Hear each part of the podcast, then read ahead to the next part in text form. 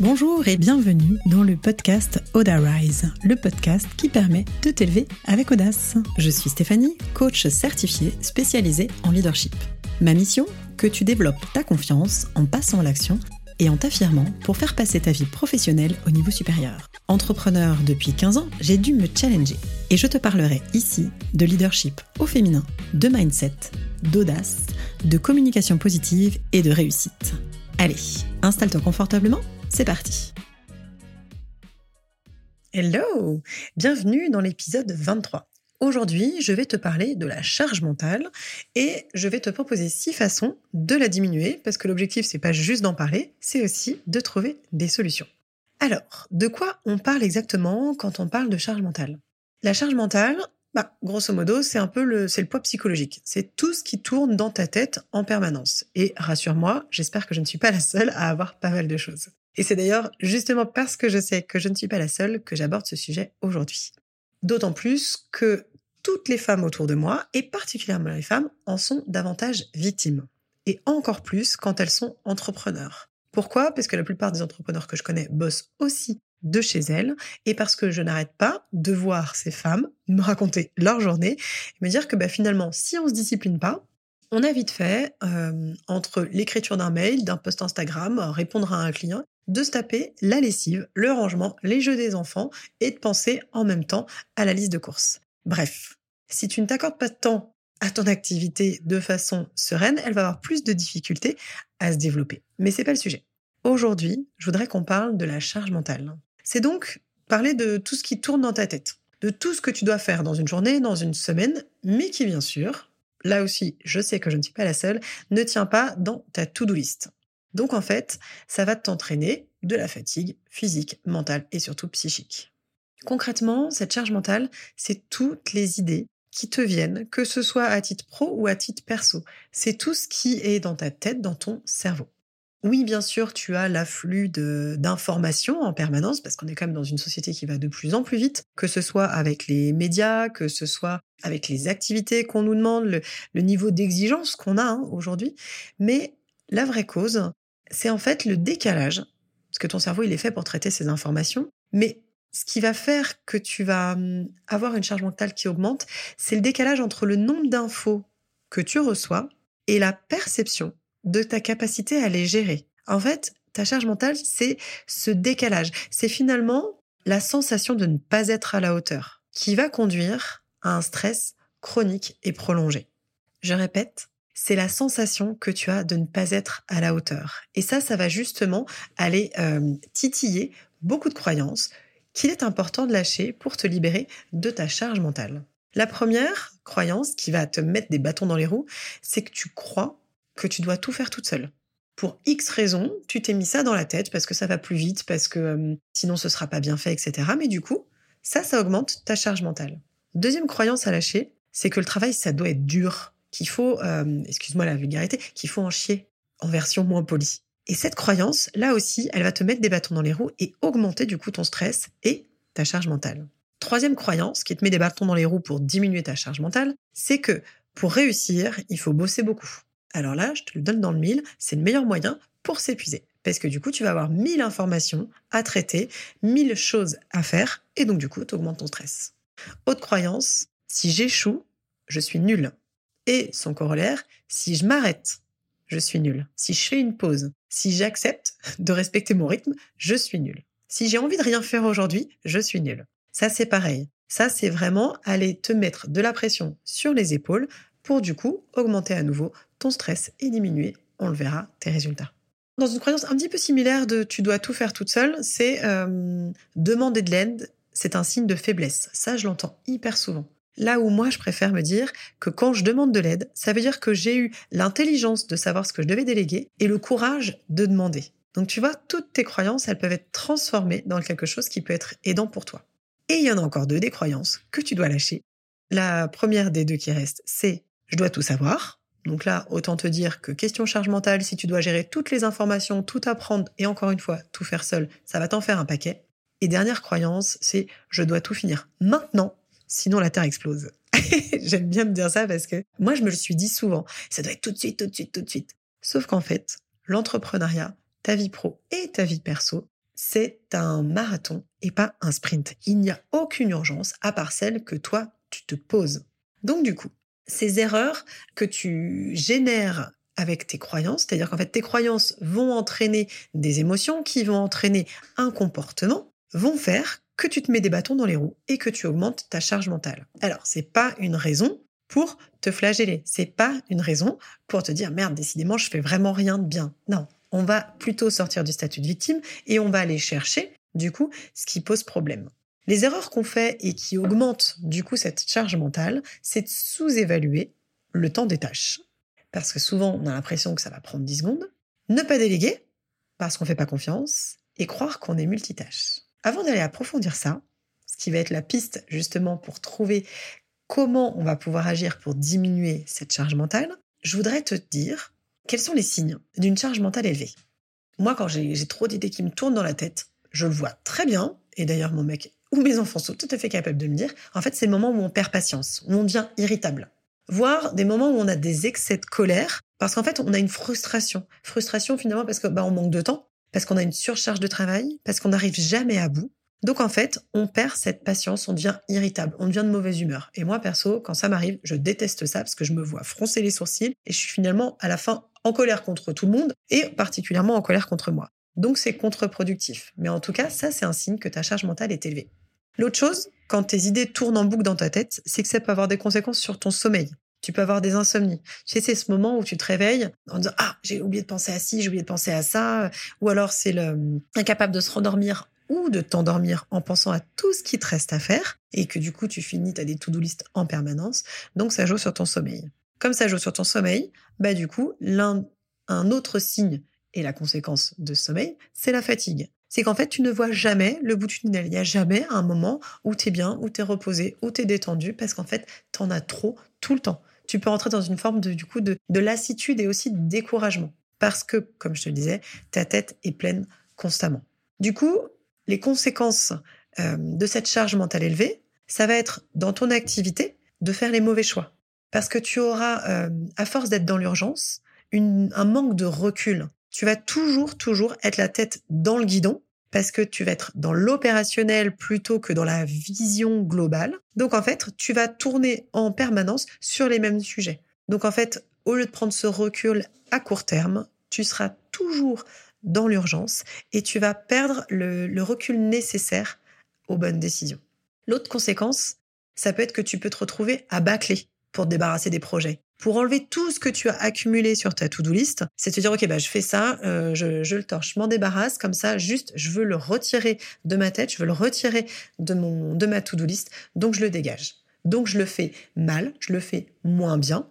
Euh, alors comme tu as souvent un niveau d'exigence qui est très haut, finalement ce moins bien n'est pas si médiocre que ça, mais ça n'empêche que quand tu bâcles, tu peux faire des erreurs. Donc ces erreurs vont avoir des conséquences sur ton activité, pour toi, pour tes clients, qui peuvent te nécessiter ensuite d'avoir des rattrapages. Ou alors d'avoir des moins bons résultats parce que justement, tu auras perdu de vue l'essentiel en peaufinant potentiellement des détails puisque tu es perfectionniste et donc du coup, tu vas avoir un résultat contre-productif. Autre conséquence, c'est que tu ne vas pas forcément aller au bout des projets.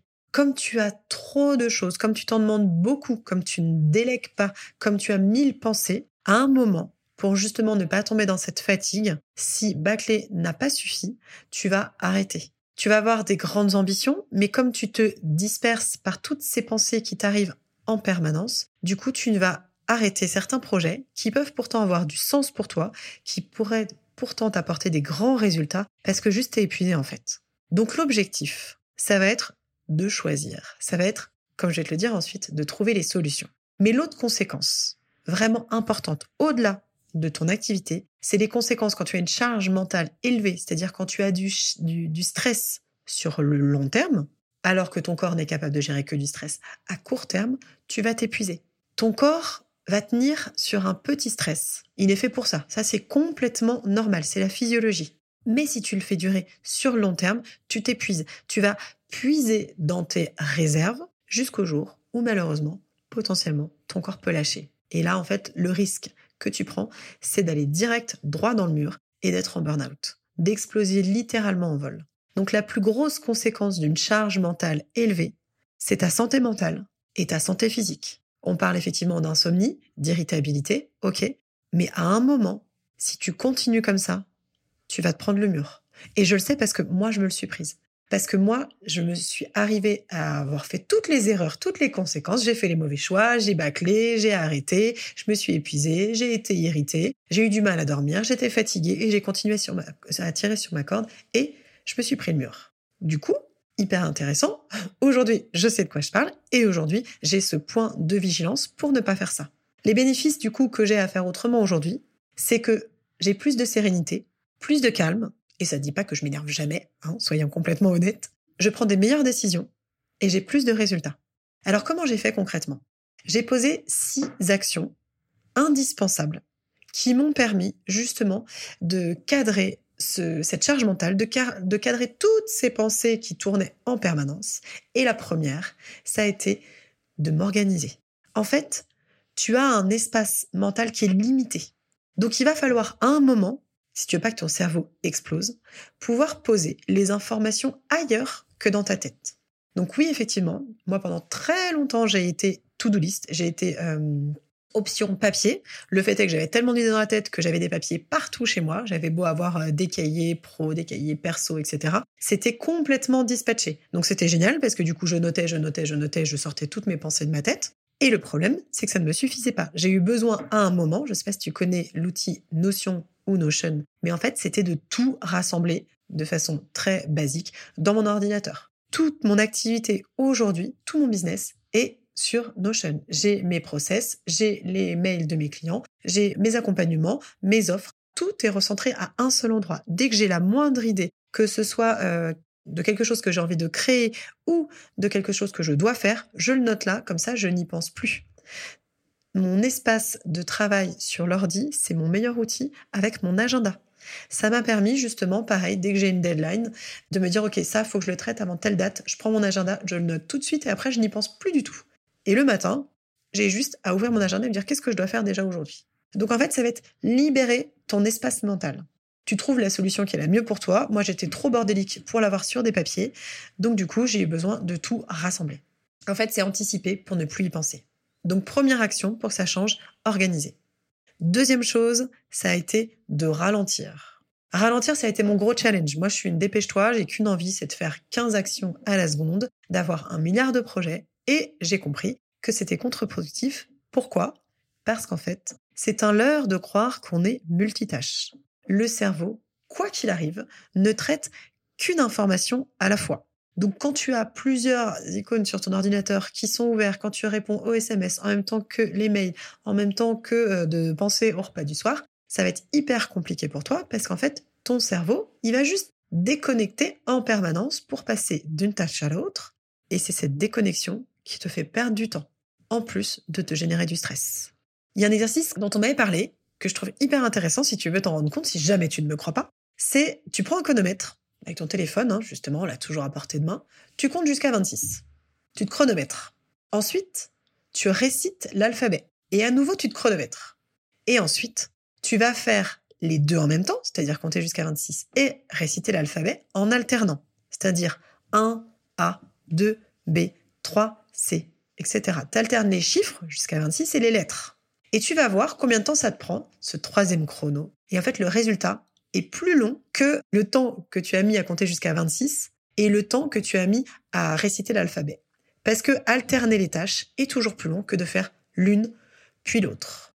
Donc ce qui est vraiment important dans cette notion de ralentir, c'est d'arrêter de croire qu'on est multitâche et de batcher tes hum, activités.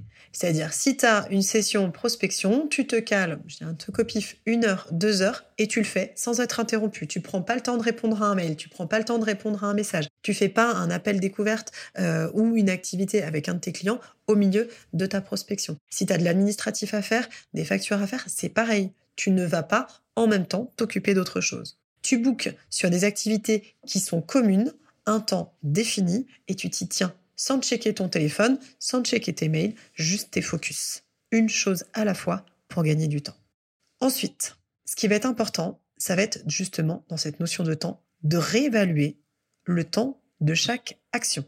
Peut-être que toi aussi, si tu es comme moi, tu crois que tu vas pouvoir refaire ton site en 30 minutes Alors qu'en vrai, si t'es honnête, tu sais que ça va prendre plus de temps que ça. Donc du coup, maintenant, moi, ce que j'ai pris comme, euh, comme réflexe, c'est de noter pour chaque action que je fais dans mon activité, combien de temps elle dure? À chaque fois que je commence quelque chose, je regarde l'heure ou je mets un chrono sur mon téléphone, mais objectivement, ça me suffit de regarder l'heure et je vois typiquement écrire un, un épisode de podcast et l'enregistrer, je sais exactement combien de temps ça me prend.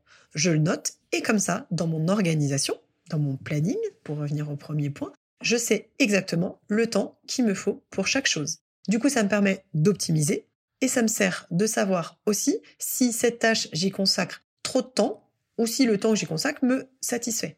Et donc de décider aussi si je la garde, si je l'arrête, si je fais autrement et si je délègue. Ça me permet de choisir d'avoir évalué ce temps.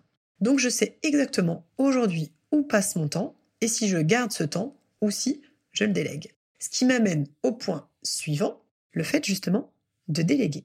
Ça, c'est le quatrième point. Ça a été, je crois, ma meilleure décision en 2022. J'ai délégué, aujourd'hui j'ai une assistante avec qui je travaille, à qui je donne tout ce qui n'a pas de valeur ajoutée pour moi. La première chose à faire, c'est de lister tout ce que tu fais dans ton activité, que ce soit aussi bien l'administratif, la compta, euh, euh, les relations avec tes clients, quand tu crées tes offres, euh, si tu partages sur Instagram, sur LinkedIn, etc. Note tout ce que tu fais dans ton activité. Et ensuite, ce que moi j'ai fait, c'est que j'ai décidé celle que j'allais garder. Et j'ai gardé celle que j'aime faire, celle où j'ai une vraie valeur ajoutée, celle où c'est ma zone de génie, ma zone de compétence, celle où je m'éclate. Et j'ai décidé de les déléguer, celles qui me prenaient trop de temps, celles que je n'aimais pas ou celles où je n'étais pas compétente. Donc fais ta liste et vois ce que tu veux vraiment garder et vois ce que tu peux déléguer. Alors oui, je sais, l'objection souvent, c'est de se dire mais j'ai pas l'argent pour déléguer ou je ne fais pas confiance. Et en même temps, ce que je trouve intéressant, c'est de se dire où est ma zone de génie et pourquoi j'ai choisi l'entrepreneuriat? Moi, personnellement, je l'ai choisi pour ma liberté. J'ai toujours été entrepreneur, donc en fait, c'était vraiment quelque chose d'important pour moi. Donc je ne veux pas aujourd'hui m'ajouter des tâches qui entravent ma liberté et qui en plus ne sont pas une valeur ajoutée. C'est-à-dire qu'ils ne vont pas m'apporter quand je passe des heures à faire de la compta, ça n'apporte rien à mon activité. Je préfère mettre mon énergie dans quelque chose qui va me rapporter du chiffre d'affaires plutôt que d'aller mettre mon énergie dans euh, de l'administratif pur, qui n'est pas ma zone de compétence et qui n'est pas celle que j'aime. Donc, quatrième point, c'était déléguer. Cinquième point, ça va être, pour diminuer cette charge mentale, de faire des pauses. Il est indispensable de prendre un temps pour respirer, de prendre un moment pour prendre du recul sur ce que tu fais, pour stabiliser tes émotions, pour avoir justement une meilleure efficacité. L'entrepreneuriat, c'est un marathon, pas un sprint. C'est-à-dire que tu vas toujours passer par des zones de haut et il y aura toujours des zones de bas. Dès que tu passes un palier, il y aura forcément des moments où ça va venir te challenger. C'est complètement normal. Ces pauses, que tu les fasses solo, que tu les fasses dans la semaine, que tu les fasses le week-end, que tu les fasses en famille, que tu les fasses en couple avec des potes, peu importe. C'est un temps euh, qui va être nécessaire pour toi pour justement avoir plus d'efficacité parce que tu vas aller réguler tes émotions. Plutôt que de prendre des décisions à chaud, ça va être un moment, aller justement t'apaiser, aller faire ce pas de côté pour justement repartir ensuite de mon pied. Ce qui nous amène au dernier point, qui est cette prise de recul, cette réévaluation cognitive qui va te permettre de diminuer ton anxiété. Porter un œil neuf sur la situation, ça va être changer la perception que tu en as. C'est voir euh, les conséquences si jamais tu repousses tes décisions. Qu'est-ce qui va se passer au pire du pire du pire? Ce que je te propose, ça va être de faire un point sur ta charge mentale, de réfléchir à est-ce que tu es occasionnellement en stress ou est-ce que à l'inverse, tu es toujours en stress, toujours en flux tendu. Si c'est le cas, si tu trouves qu'il y en a beaucoup trop, ce qui va être vraiment important pour toi, c'est de revoir tes habitudes, de prendre du temps à court terme pour justement revenir sur les différentes actions que je viens de te proposer, à savoir réévaluer le temps de chaque action, déléguer ralentir et arrêter le multitâche est organisé avec cette notion de batching, de regrouper les activités. Parce que tu vois, plus tu vas prendre ce recul, plus tu vas prendre finalement cette posture de chef d'entreprise et pas seulement être dans l'opérationnel, plus tu feras les bons choix. Comme je te disais, moi j'ai une grande valeur liberté. Et je pensais avant que non seulement je devais tout faire seul pour être libre, et surtout que je ne pouvais pas euh, anticiper, organiser. J'avais l'impression que ça me privait de mon libre arbitre et je faisais tout en dernière minute. je me sentais plus libre euh, quand je faisais comme ça. Sauf qu'en fait, la vérité, c'est que je finissais par tout faire dans l'urgence. Donc ça m'arrivait, ce que je disais avec la charge mentale tout à l'heure, de faire les mauvais choix, de bâcler ou d'arrêter des projets. Aujourd'hui, j'ai compris que je me sens beaucoup plus libre quand je programme, quand j'anticipe. Je me sens plus spontanée parce que je note tout ce qui me vient de façon spontanée et je l'utilise à un autre moment. Ce qui m'accorde de la liberté. Parce qu'en fait, comme je te disais, vu que l'entrepreneuriat est une suite de hauts et de bas, tu n'as pas toujours la capacité de, de créativité, de réponse, tu n'as pas toujours la même énergie.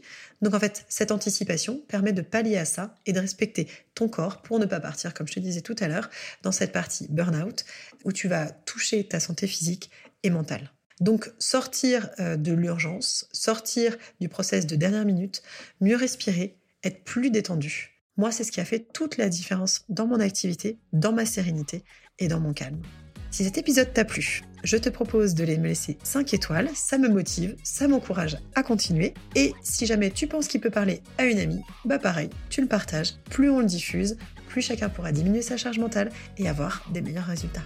Je te dis à bientôt.